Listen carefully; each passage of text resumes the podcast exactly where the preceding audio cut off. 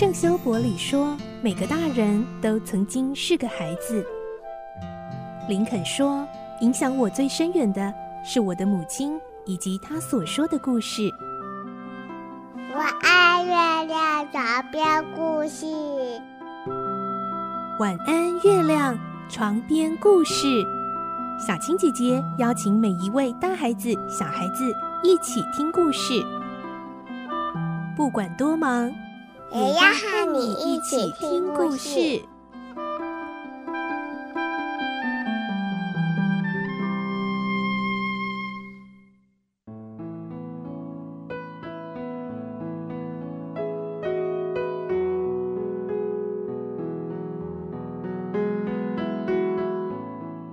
晚安，欢迎你和我们一起听故事。我是小青姐姐，我们来听双面人的故事。今天是二十二集，我们会听到罗平和检察官一起前往克利夫集团聚会的秘密城堡，据说这里就是他们真正的大本营。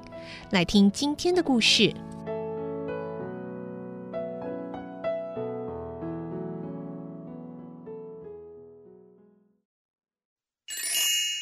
双面人二十二集，克利夫的城堡。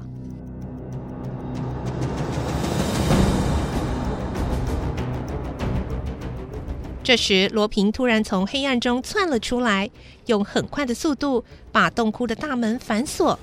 那四个家伙就被关在黑暗的洞窟之中。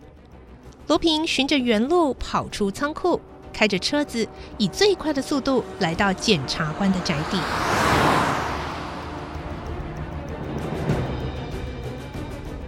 正在办公的检察官见到罗平，脸上立刻浮现出和蔼可亲的笑容，说：“哦，是裴西里律师啊，这么晚了还来到这儿，是不是发生了什么重要的事情呢？”罗平喘了一口气，镇定地说：“哎，是啊，我发现了一项重大的秘密啊！很遗憾的，我刚刚发现，你的秘书鲁贝特先生是克利夫的重要干部之一。”什么？你说什么？检察官大吃一惊，面色苍白地说：“有这种事？我我我不相信！他他这是真的，我怎么会骗你呢？事实上啊，我刚才一直跟踪他到克利夫的一个秘密基地，还亲眼看到他跟他的同伙用残酷的手法杀死了背叛者路尼。这，我这我我还是不相信，怎么可能是他呢？”绝对是千真万确。今天晚上我本来打算来见你，在你家门口看见了匆匆忙忙要出门的鲁贝特，因为他的神情有异，引起了我的好奇心，我就跟踪他。后来他是走进了一座古老的房子，我也跟了进去，结果就看到了一切。罗平把大致的情形向检察官叙述了一遍。检察官蹙眉沉思了一会儿，对罗平说。哦，真有这回事。事实上，我也感觉到一些奇怪的地方，因为我发现许多在电话中和别人交涉的重要事情，都会莫名其妙的泄露出去。像上回那个埃尔吉利亚女孩的电话就被人窃听了，害我白白损失了一百万发廊。唉，原来是鲁贝特搞的鬼啊！哼，这个鲁贝特居然背叛我。真是太可恶了，也太令我伤心了。检察官说的咬牙切齿，罗平在一旁默默的凝视他。过了半晌，罗平才开口说：“嗯，刚才听他们说，明晚克利夫的人要聚在一起开会，只可惜我不知道他们在哪儿集会，不然……没关系，这我倒是知道，路尼告诉我的。你看。”这里还有一张路尼画的平面图呢。罗平接过地图，仔细的研究了一下，问：“这张地图画的是哪儿呢？”“嗯，听他说是在上马尔丹附近的一处森林中。”“哦，哦，我知道了，那里是曼斯特市郊外一处很安静的地区，有一座古老的城堡。哦，原来那儿就是克利夫的大本营啊。”那里啊，很少有人经过，所以很适合他们藏匿。嗯，听陆宁说，明天的会议九点钟开始。那么克利夫的首领和最高干部都会参加了？是的，这次听说是大规模的会议，所以他们都会出现。太好了，我们赶快去通知警方吧。葛尼玛探长是我的老朋友，我想拜托他召集警力埋伏在那儿，把他们一网打尽。不不不，等等，目前我们还不知道这项情报是否正确呢。不管怎么样，我们必须先到现场去看看实际情况。如果发现了他们的首领和全体人员，我们再去通知警方也不迟啊。哎，你说的有道理。我们还是别轻举妄动，免得打草惊蛇，误了大事。唉，这时候假如能由路尼带路的话，一定没问题的。没错，可惜啊，他已经被那些残酷的刽子手杀害了。唉，真奇怪，我知道他的生命会有危险，还特地请求警方保护他呀。但是他还是被克利夫的人抓走了。我想啊。他大概是在半路上被人劫走的。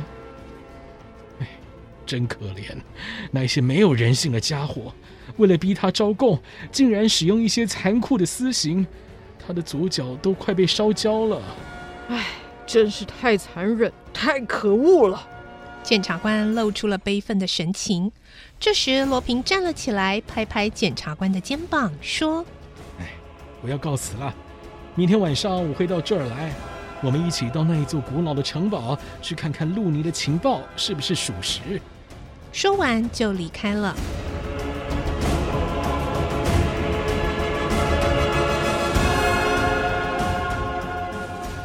第二天傍晚七点左右，两个人搭着检察官的私人轿车往克利夫的城堡出发。车子由检察官驾驶，罗平坐在旁边。一边看着路尼所画的地图，一边指示方向。两人很快的把车子开到了郊外。这时，他们的后方突然出现了三辆跟踪他们的轿车。罗平和检察官却完全没有发觉，依然全神贯注地望着前方。开了大约三十分钟后，看见不远的前方有一片昏暗的灯光，那儿就是上马尔丹的拉格连村了。走在森林的小径上，车子颠簸的很厉害。检察官非常专心的开着车，偶尔停下车来看看路边的标示。罗平则一直注意看着路尼所画的地图。哎，看，这里就是路尼说的森林，绝对错不了。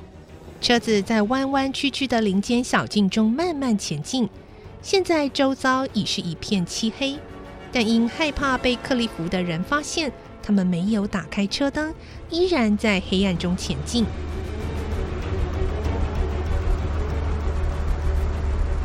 他们又开了一段路，来到了一间破旧的小屋。这里就是路尼画的小屋子了。哎，我想把车子停到这附近的树丛里好了。罗平走下车，用手电筒照照小屋的周围，并没有发现可疑之处。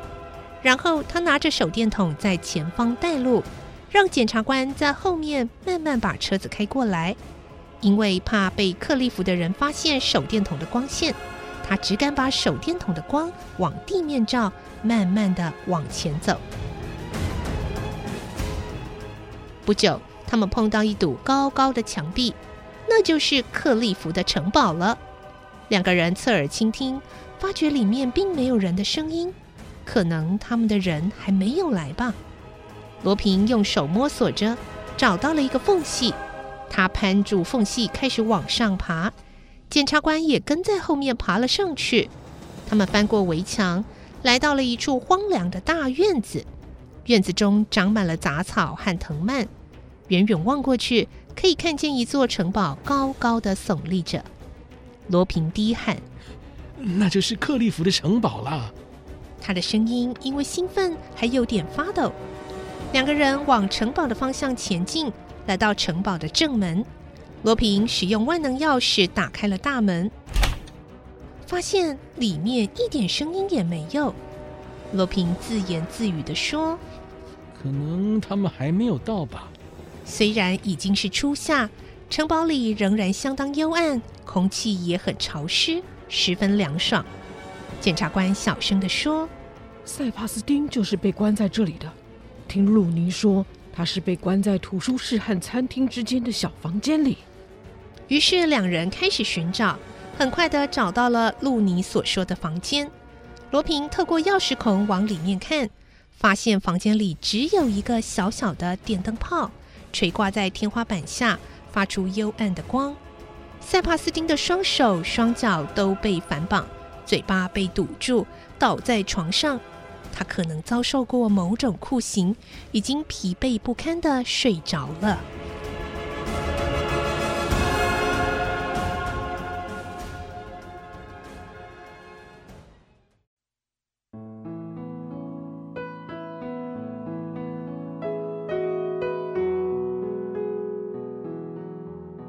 故事就先听到这里了，明天再继续来听双面人的故事。我是小青姐姐，祝你有个好梦，晚安，拜拜。小朋友要睡觉了，晚安。